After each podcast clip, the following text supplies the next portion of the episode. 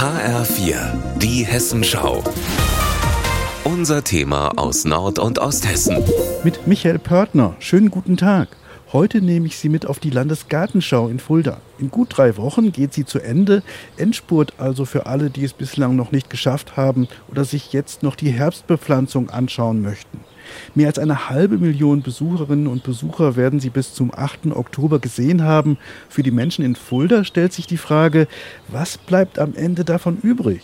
Genau das habe ich den Geschäftsführer der Landesgartenschau Markus Schlag gefragt. Natürlich bleiben in erster Linie mal die neu geschaffenen Parkanlagen, die wir im Sonnengarten, im Kulturgarten haben, Grünanlagen für die Fuldaer Bürgerinnen und Bürger, die dauerhaft erhalten bleiben. Erhalten bleibt ein durchgehender Grünzug vom Stadtteil Fulda Galerie über den Tiergarten bis zum Aueweiher.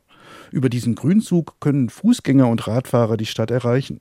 Von den 42 Hektar der Landesgartenschau bleiben am Ende sechs Hektar Grünflächen übrig. Geschäftsführer Schlag, also die Zäune werden grundsätzlich zurückgebaut. Die Wechselflorflächen, die bunten Beete, die wir in den verschiedenen Parkteilen haben, die werden zurückgebaut. Aber die Grundsubstanz an Grünanlagen, an baulichen Dingen, die geschaffen wurden, die bleiben erhalten.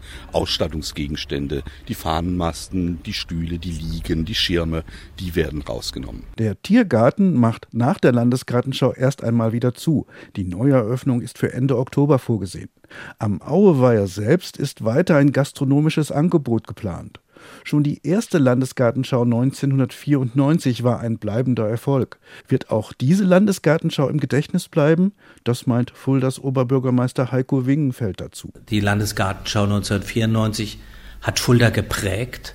Und auch die Landesgartenschau 2023 wird langfristig wirklich unsere Stadtentwicklung prägen und die Lebensqualität noch weiter erhöhen. Ich bin absolut zuversichtlich, dass diese Verbindung aus Urbanität und Naturerlebnis Fulda über Jahrzehnte hinweg prägen wird. Im öffentlichen Personennahverkehr will die Stadt die neuen Buslinien und Haltestellen beibehalten. Man kann dann bis zum Aueweiher mit dem Bus fahren.